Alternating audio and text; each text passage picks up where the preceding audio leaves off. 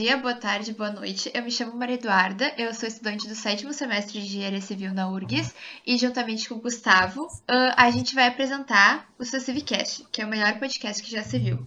E o episódio de hoje se trata da área da produção, que é uma das seis áreas que a Engenharia Civil abrange e a gente pode atuar dentro dela. Então, bom dia, boa tarde, boa noite. Como Eduardo já mencionou anteriormente, eu sou o Gustavo e estarei com vocês durante esse episódio. Eu sou estudante do quarto semestre da Engenharia Civil da URGS e para ajudar a apresentar a área de produção, temos um engenheiro muito bem conceituado, que atua na área. Para dar início, Tiago, poderia se apresentar para nós e contar um pouco da sua trajetória até hoje?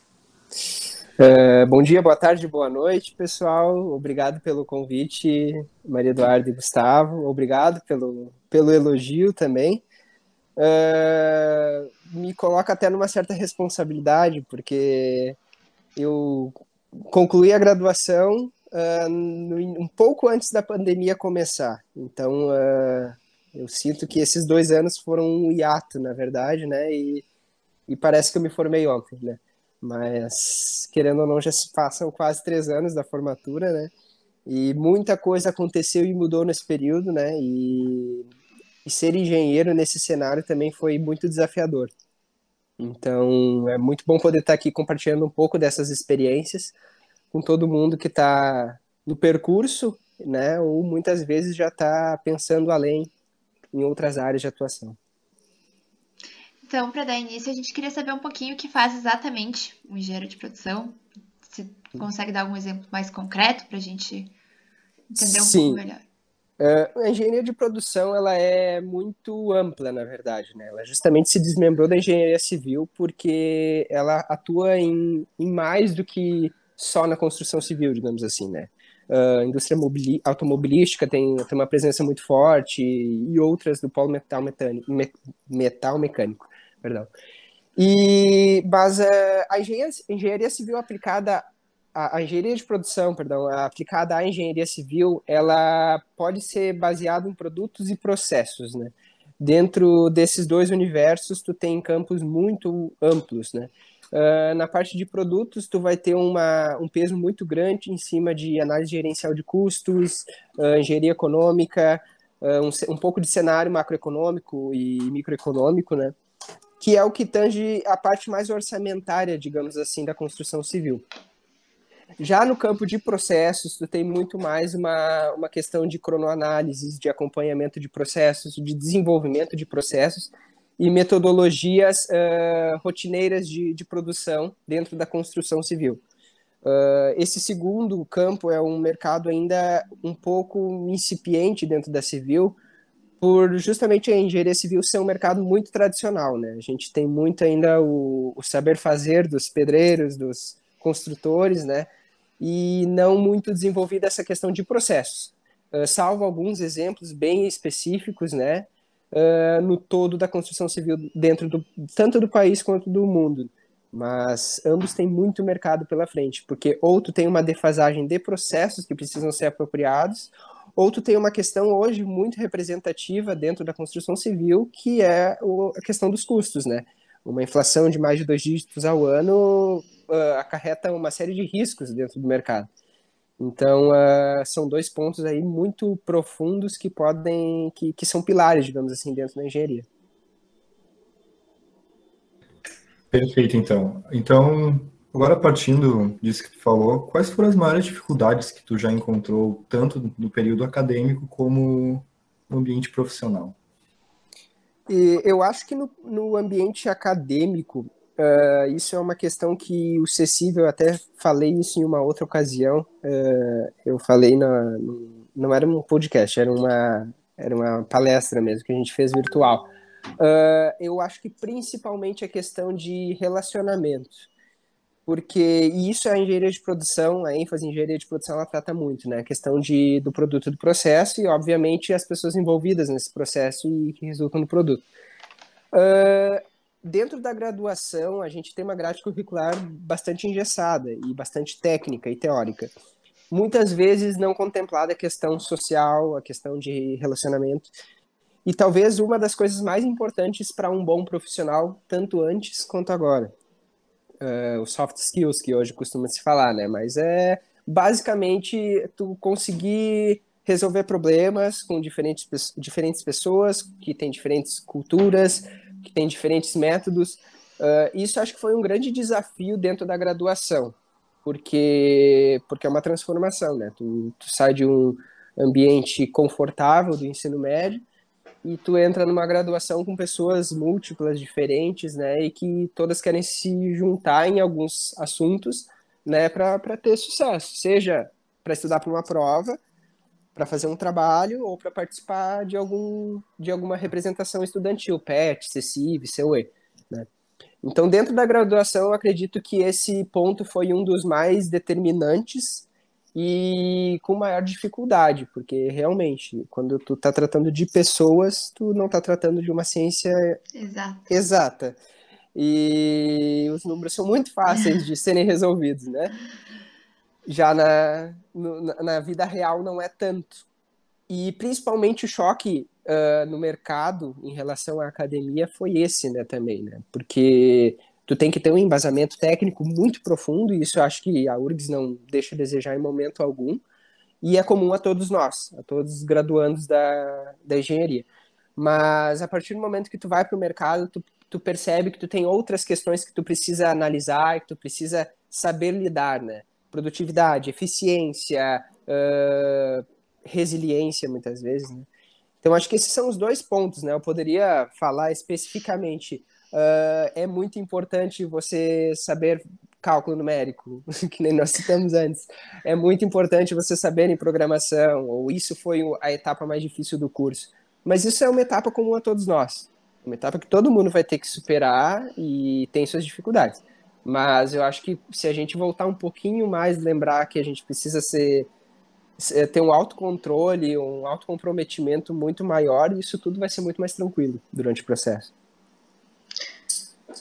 Tu falou aí sobre dificuldades uh, que tu teve e que dica tu daria para um aluno que recém entrou e que tá a fim de aprender sobre essa área que tu é formado e tal, que uh, e que o, o que o discente poderia fazer para se inteirar mais disso? Sim, eu acho que justamente como o engenharia de produção ela já é uma, um, uma aplicação de conhecimentos técnicos uh, em ambientes uh, de relação de pessoas e, e de processos, uh, a principal atitude de uma pessoa que quer ir para essa área ou que quer conhecer um pouco mais essa área é se envolver em atividades diferentes das técnicas. Uh, não é o usual que a gente também costuma ouvir, né? De tipo, vá para um laboratório, faça alguma atividade de pesquisa, alguma coisa assim. Mas se tratando de produção, tu vai estar diretamente relacionado a, ao fazer, né? Ao processo. Então tu tem que te aproximar desse, desses processos. Tem que ir para um canteiro de obras para te entender o processo, né? E quanto antes tu fazer isso na tua graduação, uh, mais tu vai ter, digamos assim, uma sensibilidade a essa, essas informações e saber tratá-las e saber resolvê-las, né? E propor soluções uh, com, uma, com, um certo nível de, de bom senso. Então, uh, participar de atividades que envolvam uh, formação de equipes, formação de grupos de trabalho, formação de, de, de atividades complementares que desenvolvam senso de equipe, senso de processos, de, de delimitação de processos, de custos, né? Que às vezes também nós ficamos, de certa forma, um pouco alheios pelo, pelo benefício e mérito de uma universidade pública, uh, nós nos distanciamos um pouco da realidade do mercado, que é muito embasada em custos, né? Tudo precisa ter realmente uma, um, um caminho econômico viável. E seja de preparar um evento a construir uma casa. Então, uh, principalmente na etapa inicial, se engajar nessas atividades. E acho que a partir do momento mais da metade do curso em diante, uh, tu procurar dentro das empresas que vocês forem atuar uh, essas áreas ou não necessariamente essa área, porque a engenharia de produção não é uma área específica dentro de uma empresa, né? Ela justamente ela tem uma visão externa do processo da empresa. Então ela ela pode estar tá desenvolvendo processo que ela estiver dentro do, do seu meio, né? Eu, por exemplo, iniciei na construtora Tenda, uh, foi uma experiência muito gratificante, isso na, na, etapa de estágio, anteriormente eu já tinha participado de algumas bolsas também na área de construção civil, mas uh, mesmo tendo o processo operacional cotidiano, tu, tu conseguir analisar outros aspectos da empresa, de melhorias de processo, de melhorias de custos, enfim. Uh, isso faz o engenheiro de produção. E, uh, independente do meio em que ele estiver, ele, ele desenvolver esse tino analítico para resolver problemas de processo de produto. Muito legal analisar de fora coisas que já tem um processo envolvido e tu poder melhorar e aprimorar esse processo para no final economizar dinheiro, tempo e entregar um Exatamente. produto melhor. É, e, e aí que está uma grande dificuldade, né? Por isso que eu falo que talvez na metade do curso em diante uh, aplicar um pouco mais dentro do local de trabalho que você estiver, porque é muito difícil tu entrar dentro de uma empresa, seja ela pequena, média, grande, que já tem seus processos estabelecidos e tu conseguir transformar eles. Seja se tu é uma, um jovem de 20, 20 e poucos anos, ou se tu tem um engenheiro de 40 anos. Uh, né? Tu tem uma questão cultural envolvida ali dentro. Então, uh, e é quanto antes tu começar a entender como tu fazer, qual, quais os meios para tu desenvolver isso, melhor, né? Sim. Seguindo nessa linha, então, de dicas para o acadêmico, quais são as principais disciplinas que tem que se seguir, então, e o que, que elas abordam?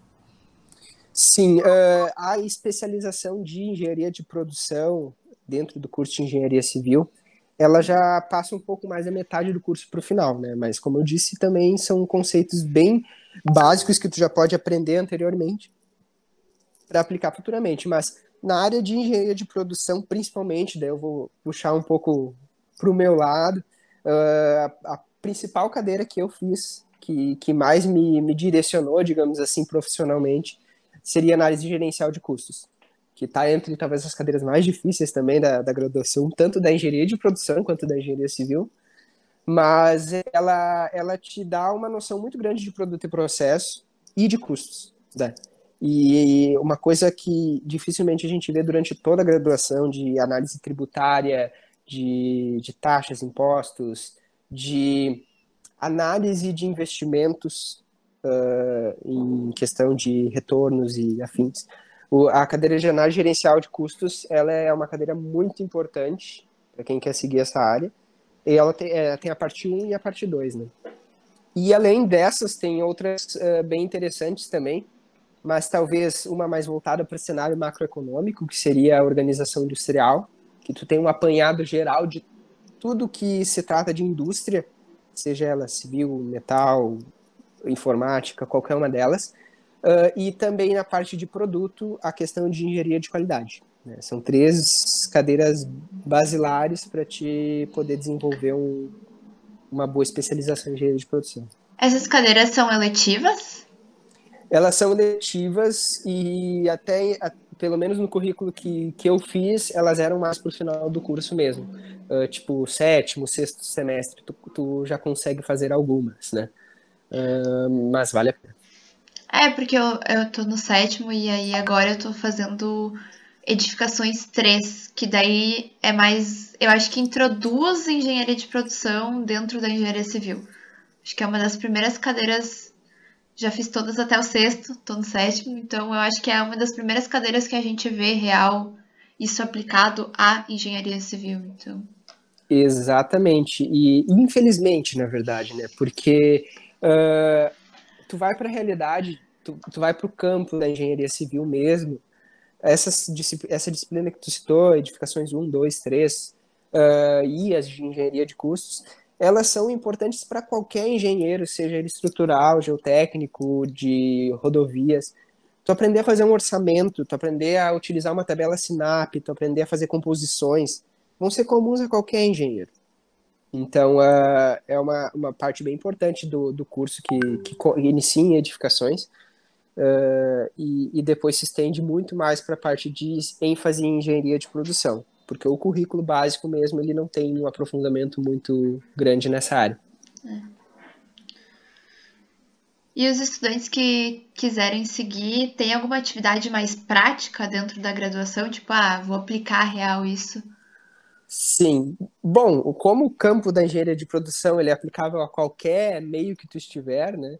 Uh, eu posso, posso dizer que eu tive tanto depois experiência no, no próprio estágio, mas anterior a isso, os grupos estudantis já são uma etapa importantíssima para te desenvolver essas aptidões e análises. E, e tanto o CECIV como, por exemplo, a Semana Acadêmica, a organização desses eventos, uh, te tornam mais próximo de um processo e de um produto né, final, que envolvam mais pessoas do que apenas o teu próprio desenvolvimento. Né? Porque quando tu está fazendo uma disciplina, tu tem que, tu sabe que tu tem que estudar, aprender, fazer a prova e passar. Né? E quando tu vai fazer uma semana acadêmica, vamos dar um exemplo, que ela precisa ser bem sucedida, ela precisa trazer um retorno X para a universidade, financeiro, tecnológico, acadêmico, tu, tu tem que envolver mais pessoas para esse, esse objetivo. E é a realidade que a gente vai ter depois quando tu vai trabalhar dentro de uma empresa. Né? Tu não tem como cogitar que tu vai, depois de formado engenheiro, tu vai te sentar numa mesa, fazer o teu trabalho e acabou o expediente, teu trabalho está pronto e está 100%. Né? Ele sempre vai passar por uma supervisão, por uma análise de mercado, um cliente no final vai ter que comprar aquele produto. Então, uh, acho que principalmente essas etapas iniciais, porque o ramo de engenharia de produção ele é um ramo mercadológico. Ele, apesar de ter especializações acadêmicas, MBA, mestrado, pós, esses campos seguem bastante para linha de pesquisa. Mas o, a grande comunidade, digamos assim, de engenharia de produção prática, né, elas foram para o mercado, né? É uma realidade do mercado.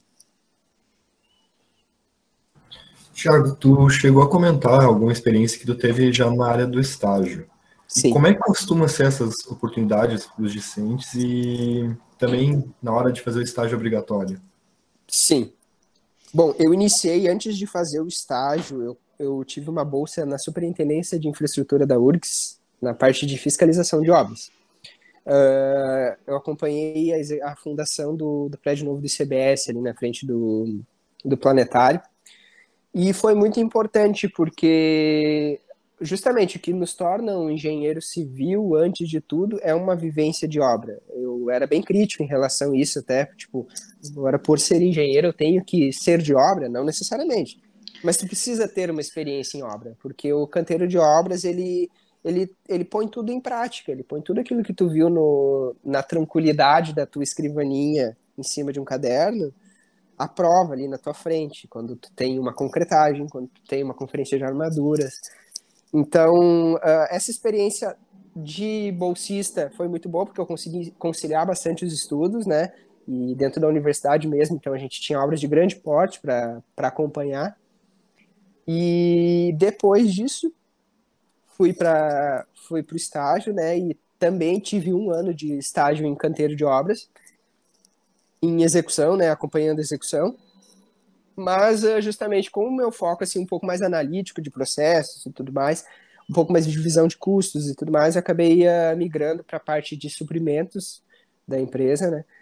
Uh, em que eu fazia contato direto com o mercado, né? De, de pesquisa de compras, de custos de material, de custos de mão de obra. E essa foi uma virada de chave muito importante, mas que eu não teria, não seria possível virar essa chave se eu não conhecesse anteriormente o processo em campo, né?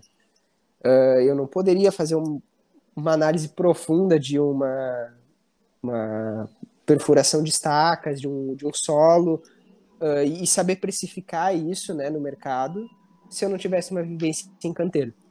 Então, uh, eu tive essa migração eh, de, da construção civil pura, digamos assim, né, que, que é o que a gente vê muito mais na parte de edificações, para a parte de engenharia de produção. E depois daí uh, acabei uh, me mudando para uma outra regional para atender, uh, atender o, o estado de, do Paraná, né? Fiquei responsável pela regional de Curitiba. E também tive um outro cenário, né? Porque apesar de a gente já estar tá numa, numa mesma empresa, que tem o mesmo processo construtivo para o país inteiro, tu mudou um fator, que é o fator cultural, social daquele meio, ele muda totalmente a tua dinâmica de trabalho, né? Mudou totalmente a forma como eu precificava, a forma como eu orçava, a forma como eu como eu atendia as demandas da obra. E, e, é, uma, é um contraponto muito interessante de se fazer, né? Porque hoje em dia um engenheiro ele é muito, muito livre de, de amarras locais, né? Se tu vai para a área de rodovias, tu vai atender rodovias do Rio Grande do Sul ou Rio Grande do Norte, né? Enfim, tu pode estar em qualquer estado do país com o teu currículo. E sempre tu vai precisar lidar com essas pessoas, essas diferentes culturas dessas pessoas. O projeto vai ter que ser executado de qualquer forma, né? Mas aí que tá, a ideia é que não seja de qualquer forma ele, ele executado, né? Mas a forma certa e que as pessoas entendam isso. E depois uh, eu concluí esse período na, na construtora Tenda, né? E mudei totalmente o mercado. Uh, não estando mais dentro da construção civil, eu fui atender o ramo alimentício, uh, reestruturar a empresa da minha família aqui na cidade de Novo Hamburgo. E, e foi incrível ver a versatilidade que o engenheiro civil, com ênfase em produção, tem. Porque muitas vezes esses mercados eles têm uma defasagem muito grande de conhecimento técnico. Uh, justamente por não ser uma engenharia propriamente dita, né? Um outro mercado, mercado alimentício ou, ou mercado varejista. Sempre tu vai ter uma análise de um engenheiro de uma forma diferente. E foi muito produtivo, está sendo muito produtivo e muito gratificante esse, esse retorno né, do, dos conhecimentos em engenharia dentro desse outro mercado. Paralelo a isso também, uh, eu sigo na parte de custos uh, em análise de obras, obras públicas, né? Pois uh, a parte de composição de custos, vivência em obra, me permite que eu consiga contemplar um edital de licitação e precificar aquele edital de licitação, né? Então, por isso que acho que toda essa jornada permitiu que hoje a gente eu, eu possa estar trabalhando nessas diferentes áreas, né? Ser um pouco mais amplo do que às vezes muito especialista em alguma área específica, né? Muito legal. Agora eu, que... eu só queria perguntar uma coisa antes, Duda. E para os estudantes, então, que querem buscar uma vaga no mercado, é muito difícil de achar uma empresa? O quão que que eles têm é, que uma, uma área aí, aí é que tá. No dia em que tiver uma, uma vaga de, direcionada para um, uma ênfase em engenharia de produção, uh, procure estágio, uh, eu vou ficar muito feliz, porque é sinal que é uma empresa extremamente preocupada com produtos e processos. Mas isso dificilmente vai acontecer. Uh, e pela dinâmica que eu, que eu, que eu expliquei para vocês, de como foi comigo, pelo menos, uh, tu, é importante tu seguir os, os, os degraus do, do processo, justamente para que futuramente tu seja um profissional com a qualificação apropriada. Né?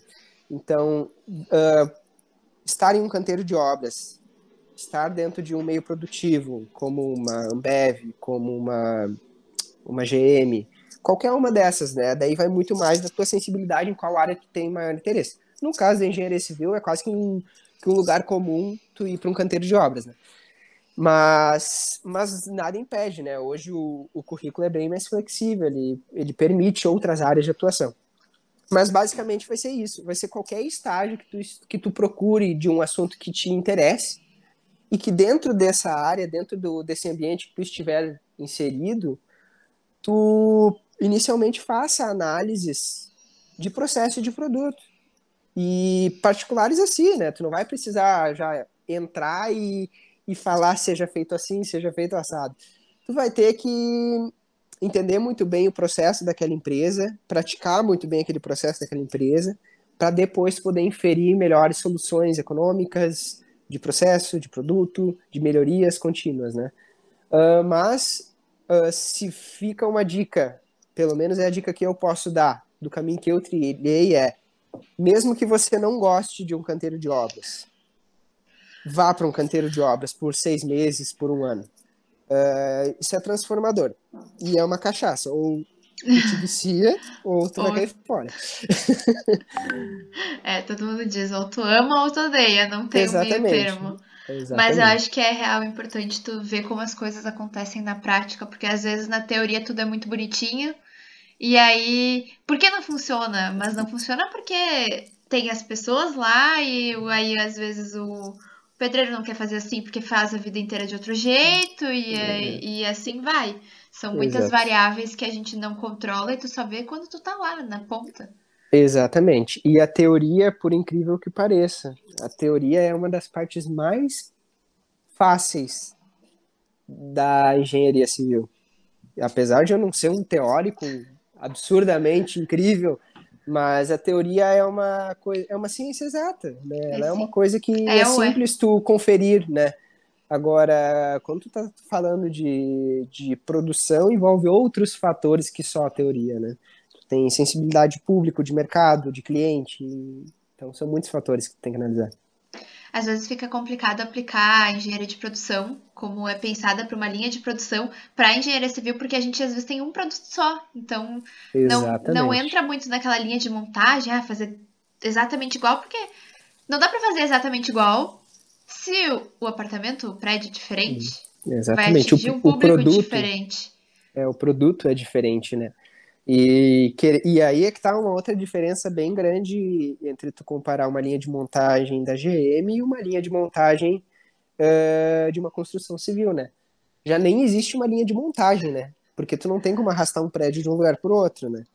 O, prédio é estático. As pessoas, os processos vão ter que ser muito mais dinâmicos justamente para atender aquele, aquele produto, né? Diferente de dentro de uma, de uma empresa automobilística em que tu tem aquele operador fixo em um determinado local praticando uma determinada atividade fixa, né? Não é a realidade da, da, da engenharia civil. Né?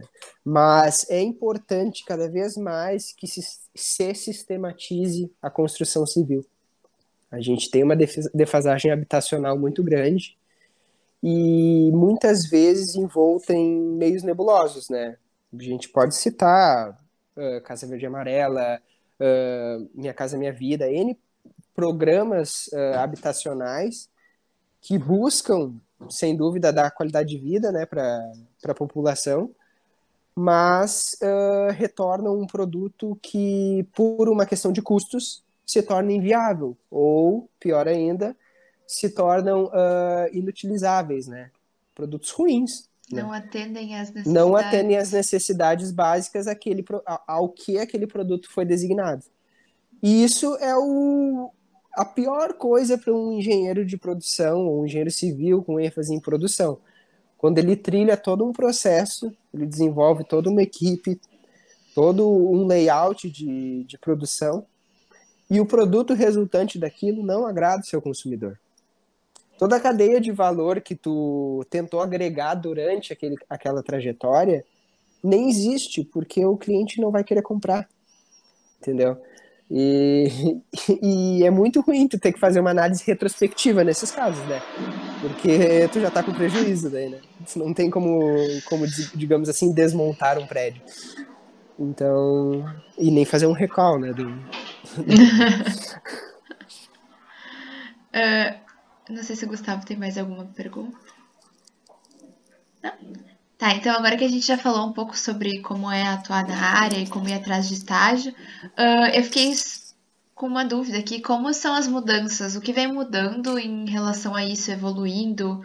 Uh, tu vê uma evolução grande nos últimos tempos ou, ou não? Sim, sim, uma mudança significativa de, de, de mudança. Eu acho que nos métodos em si, eu acompanhei um momento de transição muito grande, eu acho, nesse sentido, porque de 2010 para cá, em que a gente teve uma, um decréscimo, digamos assim, da, do mercado da construção civil, da economia em geral, né? Uh, a gente tinha programas estabelecidos uh, né, políticas habitacionais públicas ou privadas uh, definidas em um mercado consumidor que não conseguia mais absorver né, esse, esses valores, e hoje a realidade é a mesma. E cada vez mais o diferencial competitivo das empresas foi ou uma customização, agregando no valor final do produto, né? ou uma eficiência de processo, a fim de economizar de forma mais consciente, né? E resultar num produto com maiores ganhos. E nesse sentido, a tecnologia ela favoreceu muito, né? Ela, ela facilitou principalmente uh, a, a parte analítica desses processos. Né? Tu não ter que mais necessariamente ir com uma prancheta de papel para anotar divergências, para anotar problemas na cerâmica, problema no forro, problema, enfim. Né? A tecnologia já te permite ser muito mais ágil nessa, nessa solução de, Até de problemas. antever problemas, né? Tipo, não antever deixar chegar problemas. no... Exatamente. Uh, mas eu acho que ainda a gente tem um problema crônico na engenharia civil e que fica cada vez mais evidente, né? Uh, a nossa classe trabalhadora, né, eu digo do operacional mesmo, pedreiros, serventes, serralheiros, carpinteiros, são uh, uh, pessoas com uma escolaridade muitas vezes menor, né, não, não tiveram a possibilidade de desenvolver um pouco mais a parte de educação, uh, não não impedindo elas de serem bons profissionais. Mas tu, tu ter um, um, diálogo resolutivo né, com, com esse, esse público que tu, que tu tem dentro do, da construção civil, uh, não me entendam mal, não me entendam uh, de modo pejorativo, mas são diferentes culturas, né, cenários sociais diferentes entre um engenheiro entre um arquiteto, entre um engenheiro de segurança e a equipe de produção. Mas todos querem sair de lá com o dever cumprido, todos querem sair de lá intactos, fisicamente e mentalmente, né? E, e nós estamos no dever, no papel de, uh, de, de, gestores de uma obra, de gestores de um processo produtivo, de fazer com que isso aconteça, né? Então, uh, tu, tu ainda é um campo muito defasado essa, essa forma de linguagem, essa forma de, de transmissão de informações dentro de um canteiro de obra. Ele é, muito, é, é uma forma muito impessoal ainda. Isso eu acredito que seja comum a empresas de alto padrão ou empresas de baixo padrão. Né? É uma forma de democratização de, de linguagem que a gente precisaria aprofundar um pouco mais no canteiro. Poderia dar inúmeros exemplos que seria necessário a gente utilizar mais BIM dentro de um canteiro, seria necessário a gente utilizar uh, mais Excel dentro de um, de um canteiro, mas isso tudo é um lugar comum, isso é uma coisa óbvia e é um processo natural que vai acontecer dentro da engenharia civil. Mas enquanto a gente ainda tiver obras executadas por pessoas, a gente vai ter que aprofundar muito mais nessa, nessa qualificação de, de, de, de transmissão de informações dentro de um canteiro que é a fonte de 90% dos problemas de uma obra ou de qualquer outro processo produtivo. É a transmissão de informação.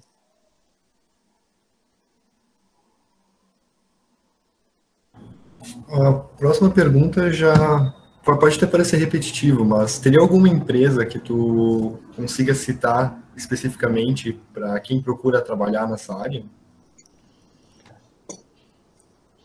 Bom, empresas de assessoria talvez seriam bem direcionadas né, para essa área eh, de, de acompanhamento, digamos assim, de análise de mercado, serão empresas mais direcionadas, né? Não, não, não vou aqui dar exemplos específicos, mas empresas voltadas para consultoria dentro do mercado de engenharia civil, talvez seriam, digamos assim, elas vão atuar só uh, com essa parte de engenharia de produção, né? Mas isso para ti justamente criar uma experiência sem sombra de dúvidas, né? Ou até para um momento mais futuro dentro da graduação, né? Porque conhecendo esse mercado de fato de dentro, tu vai depois conseguir inferir uh, sobre ele, né? Então acho que depois de uma vivência em canteiro, que nem eu já disse antes, tu ir para uma empresa de consultoria, de, de prestação de, de, de alternativas para empresas maiores é muito interessante. Uh, KPMG, Falcone, são inúmeros os exemplos. Empresas grandes que são muito reconhecidas por um, ser um bom ambiente de trabalho. Então, uh, seriam bons exemplos para esse caso. Né? Uh, e dentro de, da universidade ainda tem alguma bolsa, alguma coisa mais específica voltada para a área que tu conheça? Eu sei que no NORI, eu acho que tem um professor, meu professor de edificação 3, ele ele faz um estudo mais voltado para essa área, mas aí eu não tenho, não sei Sim. o nome. É, é, no ambiente de pesquisa, principalmente, que é o que a gente vai encontrar mais nas instituições da universidade, uh, dá para citar o Nori, principalmente, né? Que ele é, ele é bem voltado, né? Um dos campos, principalmente tocado pelo professor Formoso e pelo professor Isato, são, são campos mais, uh, mais direcionados para engenharia de produção. Uh, já dentro da, da, da própria do próprio departamento de engenharia de produção também tu tem uma infinidade, né? Daí tu tem tanta parte de transportes, tu tem tu tem outros laboratórios que eu não vou me lembrar o nome, ou empresas júniores também, né? Que é uma forma talvez não acadêmica de tu dentro da universidade de tu de tu aplicar a engenharia de produção. Então, antes de finalizar, eu tenho uma pergunta minha, nem tá no roteiro essa aí, mas qual foi tipo o ponto que fez tu decidir assim, estou fazendo quinto, sexto semestre, bom, eu vou seguir para essa área, porque geralmente chega na metade do curso, tem seis áreas, bom, qual área eu quero, qual setor eu vou seguir, né? E foi o determinante para te seguir na produção. Pois é, o que foi o determinante para eu seguir na área da produção? Eu acho que foi uma, uma questão muito gradual, é muito difícil dizer um, um determinante, digamos assim. Uh, mas eu percebi uh, na, na, na, vivência das cadeiras que muitas iriam me prender muito à teoria. E iriam me prender extremamente à teoria, né? Se eu seguisse estruturas, eu ia ter que viver com 30 normas na minha mesa. Se eu fosse para geotecnia, eu também teria que viver. Fundações, a mesma coisa. Eu ficaria muito preso à teoria. E, e, tem até um livro, eu não me recordo qual é o autor, mas é, ele fala da importância dos generalistas em um ambiente de especialistas. E, e eu li essa frase em uma certa ocasião e eu entendi que talvez seria esse meu meu nicho de atuação. E dentro desse nicho de atuação, as especializações que tinham disponíveis né, dentro do curso de engenharia civil eram engenharia de produção. Então foi, foi isso que me, me fez decidir minha vivência de, de CECIV, minha vivência de, de desenvolver projetos dentro da graduação, depois ir para o mercado, ver como é que funcionava a mesma dinâmica da construção civil, uh, me fez ver que eu é uma inquietação, digamos assim, porque tu estando dentro de uma empresa, tu vendo certos processos, tudo mais, tu tem que ter uma certa inquietação com o processo, com o status quo, para te querer mudar ele. A partir do momento que tu tem essa inquietação, tu tem que ter a noção de que tu gosta de engenharia de produção. Né? Porque tu, tu tem uma análise muito mais ampla do, do que em algum, algum assunto de nicho muito específico, né? Então acho que foi isso. Foi, foi, um, foi uma mudança gradual que fez eu perceber que dentro das ofertas que eu tinha no curso, a que mais se aplicava seria engenharia de produção. Perfeito, então, Duda, tem alguma pergunta? Não, acho que é isso olhar para as coisas de uma forma mais crítica, né? Às vezes a gente só aceita o, o processo do jeito que ele é e não pensa em formas de como melhorar isso também faz parte da nossa formação. Exatamente, é. O ambiente acadêmico ele é característico por isso também, né? Uh, é um professor ensinando uma coisa que nós não sabemos, então é muito difícil tu inferir alguma coisa sobre isso, né?